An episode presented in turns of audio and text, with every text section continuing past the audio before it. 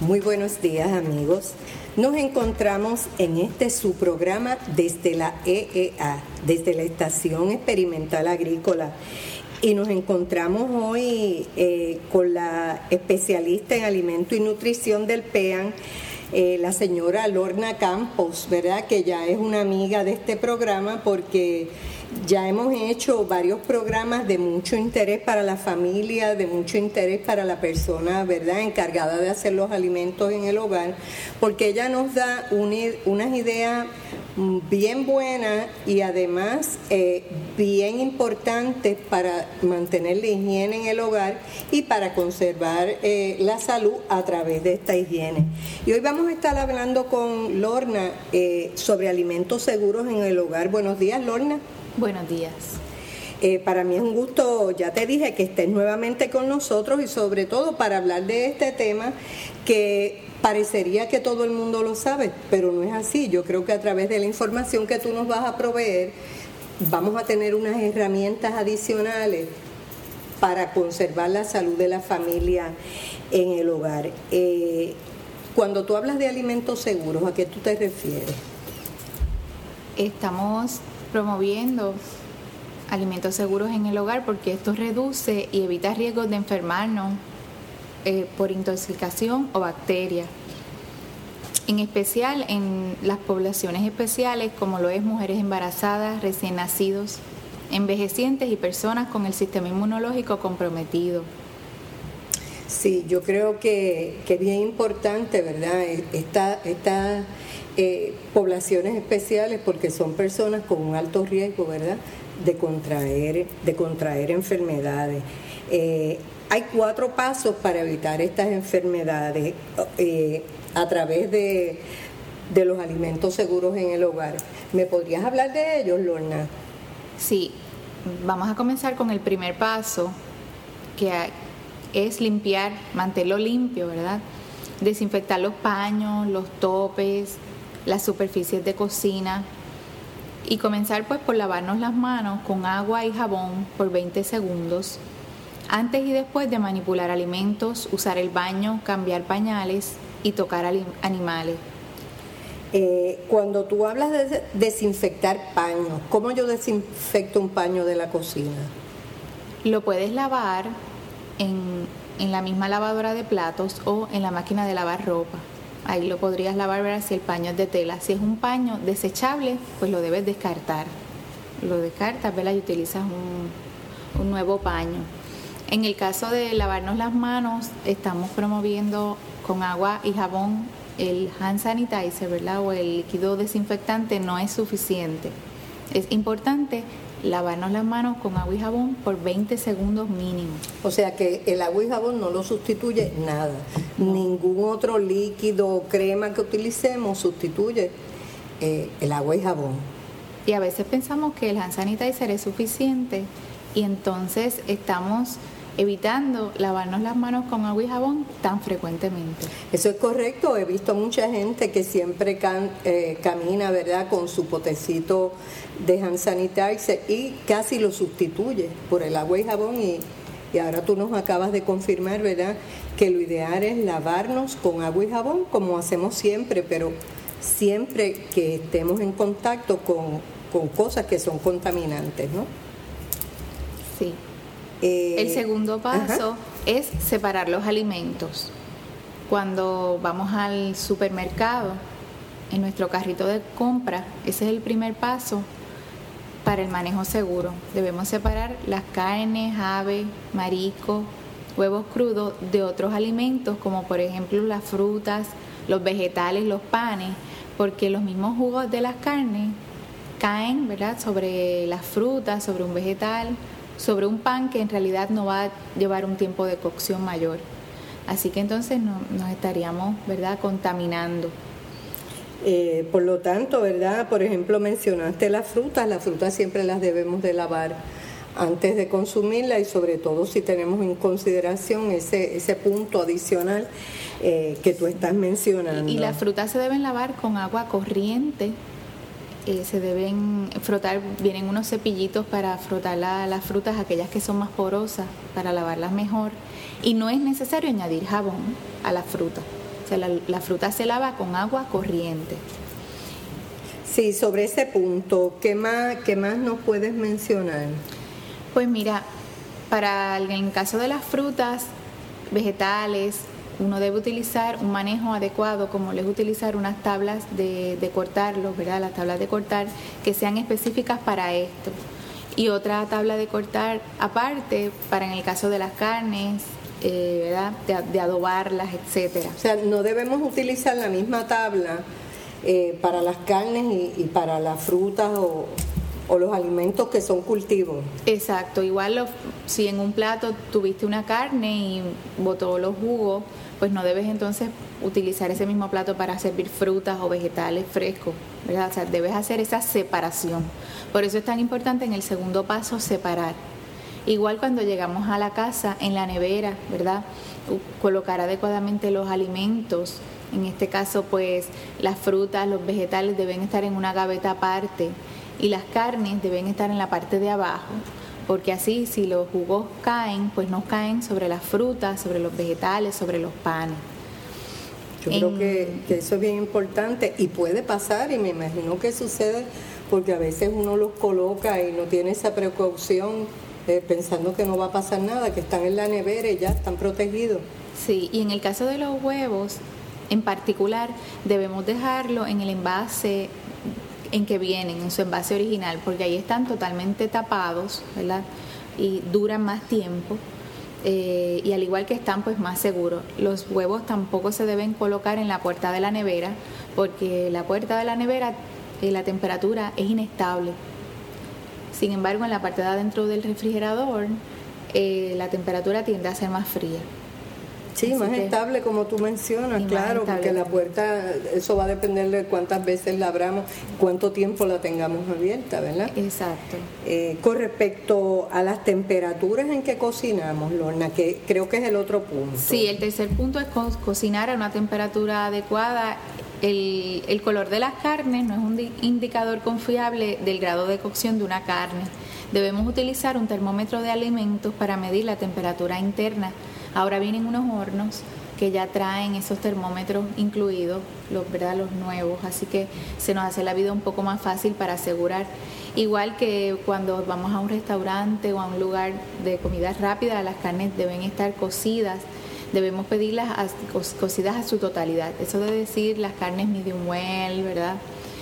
Eso no es, no es adecuado eh, está contraindicado y sobre todo para personas, como dijimos, poblaciones especiales, mujeres embarazadas, niños, envejecientes y personas con el sistema inmunológico comprometido. También en el caso de los huevos, eh, en las recetas debemos eh, considerar que sean recetas donde la yema esté cocida en su totalidad, que la yema y la clara estén duras, o sea, por ejemplo, ustedes nos recomiendan, por ejemplo, estos merengues que tú bates la clara a punto de nieve, como le llaman, ustedes no lo recomiendan. No, en ese caso, pues la, clara no estaría cocida totalmente y puede ser un, foco para la salmonela en este caso. Ok. Eh, sobre lo que estabas mencionando de las carnes en los restaurantes, ¿verdad? Que uno eh, lo puede pedir a diferentes niveles de cocción. Es por algo, me imagino, que los restaurantes siempre te aclaran eh, que si tú pides las carnes que no estén totalmente cocidas... Es a tu eh, propio riesgo. Es a tu, bajo tu responsabilidad. Ok. en el caso de recalentar los sobrantes, que eso nos pasa mucho, ¿verdad? Pues cuando los recalentamos debemos asegurarnos que hierva, que las salsas hiervan, las sopas hiervan, igual pues los jugos de las carnes que, que hiervan, o sea, eso nos indica que ha calentado suficientemente y entonces hay menos riesgo de, intoxicación.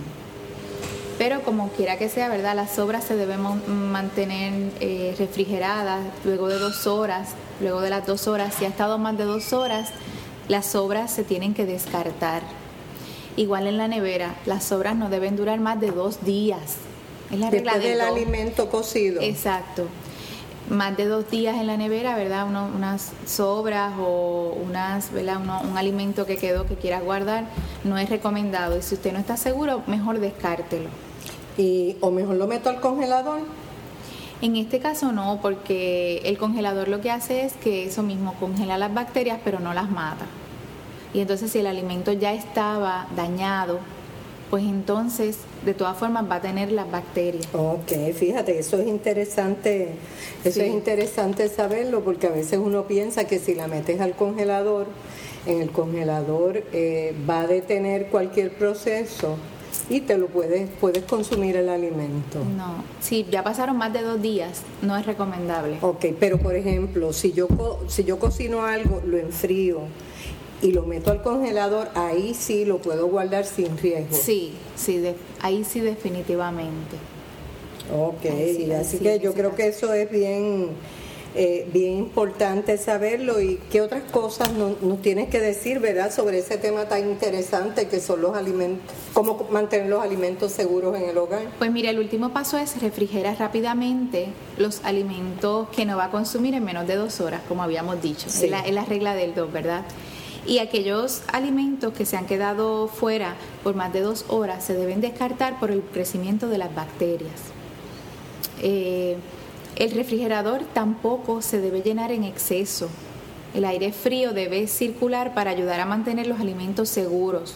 Cuando tenemos los, ¿verdad? el refrigerador, la nevera demasiado lleno, pues eso tampoco es adecuado. Se nos pueden dañar más fácilmente los alimentos. Y eso lo vemos a menudo, ¿verdad? Mucha gente que gusta de guardar pequeñas porciones llena la nevera de, envases y al final de la semana a veces está la nevera que no cabe nada y uno piensa que lo está haciendo bien y probablemente lo que está es conservando un foco de bacterias, ¿verdad?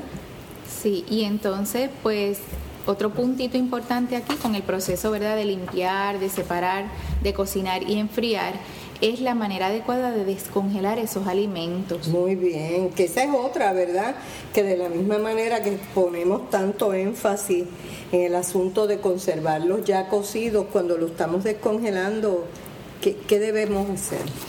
Es importante hacerlo, ponerlos en la nevera, eh, o, en, el refrigerador, ¿verdad? En este caso, pues si está en el congelador, ponerlos en la nevera. Si lo podemos hacer en la mañana, todavía mejor, porque cuando lleguemos en la tarde, pues los vamos a encontrar descongelados, listos para cocinar. Si usted tiene más prisa, puede utilizar el horno de microondas. Hay, un, hay unos botones específicos que son para descongelar y usted pone las libras de la carne o el tiempo que quiere y entonces el horno microondas se encarga de descongelar. Pero sí es importante que una vez usted lo ponga en el horno microondas lo tiene que cocinar rápidamente. Lo tiene que cocinar rápidamente. no lo puede dejar nada de tiempo porque entonces ya ahí está propenso para el crecimiento de bacterias. Otra alternativa es en agua fría corriente. A veces tendemos a dejar el agua fría estancada con la carne, eso nos pasa en un envase, ¿verdad? Y eso tiende a hacer un foco de infección, sobre todo si lo tenemos más de dos horas. Bueno, yo creo que, ¿verdad? Por el costo del agua, lo más adecuado es descongelarlo en la nevera el día anterior o en la mañana eh, si lo vamos a usar en la tarde, ¿verdad? Y si lo oh. vamos a usar el, por la mañana, pues dejarlo la noche anterior. También, también. O rápidamente, pues en el, horno, en el horno microondas. Si lo vamos a hacer inmediatamente, ¿verdad? Sí, y nunca debe descongelar las carnes a temperatura ambiente. Esto es un foco de infección y esto es lo más que hacemos, ¿verdad? Que estamos ahorados y dejamos la carne molida afuera y entonces esto no debe ser. Estamos tratando, ¿verdad? Promoverlo, promoverlo, utilizar entonces el microondas en defrost por nuestra vida tan ajorada que a veces pues no planificamos. Pero si usted planifica bien su menú y sabe que en la tarde va a hacer cierto tipo de carne, pues póngalo en la nevera. Sí, así que eso es bien importante. Eso es como volver a aprender, ¿verdad? Porque a veces uno se acostumbra a hacerlo de esa manera y jamás piensa que, puede haber un problema con eso. Eh, Lorna, en los lugares donde hay niños pequeños, ¿verdad? Y estás hablando de conservar los alimentos eh, a cierta temperatura para que no prolifere. ¿verdad? Las bacterias, ¿qué hacemos con los niños pequeños que están en edad escolar y le llevamos loncheras a la escuela con unos alimentos? ¿Cómo manejamos eso? En el caso de las loncheras es importante también tenerlas limpias, tenerlas en un buen estado, no dejarlas en la parte de atrás del carro, eh, no dejarlas con alimentos sucias, porque esto sería un foco de infección. Así que debemos lavarlas frecuentemente, debemos eh, limpiarlas por el interior con los pañitos desinfectantes. Y en el caso de elegir alimentos eh, saludables, poco perecederos para la lonchera. ¿Por qué? Pues porque definitivamente los nenes en la escuela no van a tener una temperatura tan adecuada. Así que eh, pues es importante pues llevarle alimentos saludables, pero que no requieran tanta refrigeración, quizás un juguito.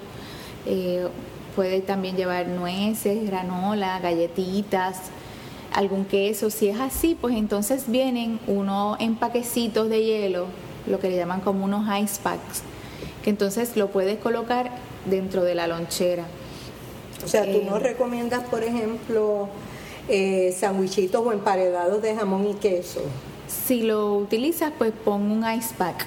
Pon un ice pack. una bolsita que tú metes en la nevera y la congelas, se la pones cerca a, la lonchera. al alimento para que se conserve fresco, ¿verdad? A una temperatura. En el caso de que no hubiese más remedio y tuvieses que eh, mandar un alimento muy caliente, pues utiliza termos adecuados como los, los termos de stainless steel que tienden a guardar mucho mejor el calor. Bueno, y hay termos para comida, especialmente también, para comida. También, esos termos pues tienden a guardar un poco la temperatura, un rato mayor, ¿verdad? Pero con todo y eso, pues para no arriesgarnos, pues debemos evitar, ¿verdad? En, el caso de los niños, que es una población especial, mandarle eh, alimentos que tiendan a ser perecederos.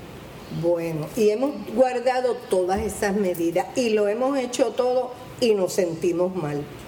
¿qué síntomas tú crees que yo debo eh, tener como señales de que algo anda mal con lo que me comí? Pues los síntomas de intoxicación por alimentos son dolor de cabeza, fiebre, dolor de barriga, fatiga, diarrea, náuseas, sudoraciones. Todos esos son indicativos. Que, te dé simultáneamente o, uno u otro. Eh, ¿Cómo, tú crees que yo lo puedo Yo pienso rápido en el dolor de, estómago. Sí, el dolor de estómago es uno de los primeros indicadores, pero como toda intoxicación, ¿verdad? Este, se manifiesta diferente en cada persona. Así que hay que estar pendiente de cualquiera de estos síntomas. el más fuerte también sería vómitos, diarrea, náusea, como ¿verdad? un indicador de que nos comimos algo envenenado. Y para eso existen líneas, ¿verdad?, de apoyo. Cuando ya, ¿verdad?, la intoxicación es mayor, recomendamos ir al hospital. Para ¿Tú recomiendas ir al hospital o que utilicen esta línea que tienen los planes médicos para llamar y preguntar y que ellos te den unas opciones? Primero que nada, ¿qué hago? ¿Corro al hospital o llamo a la línea? Depende, depende de cómo usted esté, porque hay momentos en que uno se deshidrata fuertemente, ¿verdad? Y entonces ahí... Corresponde ir al hospital. Definitivamente. A veces estas mismas líneas son eh, están en el hospital, están ubicadas en el hospital, o sea que una lleva a la y si hay que ir al hospital, ellos ahí mismo te dicen que te muevas al hospital. Definitivamente. Así que amigos, vamos a tratar, ¿verdad?, de dar el mejor manejo a los alimentos en el hogar, sobre todo cuando tenemos en la familia, ¿verdad?, nuestro cargo, eh, personas con, de alto riesgo. Eh, y si quieres darnos un repaso, ¿verdad? ¿Cuáles son esas personas de alto riesgo? Son las mujeres embarazadas, los infantes, niños, los envejecientes y las personas con el sistema inmunológico comprometido. Todas estas personas tienen mayor riesgo de enfermarse debido al mal manejo de los alimentos. Así que, alerta, todo el mundo, ¿verdad? Yo creo que es importante tomar en consideración eh, estos consejos que nos ha traído hoy Lorna Campos, ¿verdad? Del Servicio de Extensión Agrícola, porque me parecen bien importantes. Gracias, Lorna, y esperamos que pronto vuelvas a estar con nosotros con otros consejos bien interesantes eh, de los que tú compartes con las amas de casa con las que tú trabajas diariamente. Gracias. Y a ustedes amigos, gracias por escuchar su programa desde la EEA. Recuerden que todos los lunes publicamos un nuevo episodio para ustedes y se pueden suscribir en la siguiente dirección http dos puntos diagonal diagonal edu diagonal desde la EEA. O puede visitarnos en la página de Facebook en facebook.com desde la EEA. Allí van a poder escuchar, además de suscribirse, todos nuestros programas.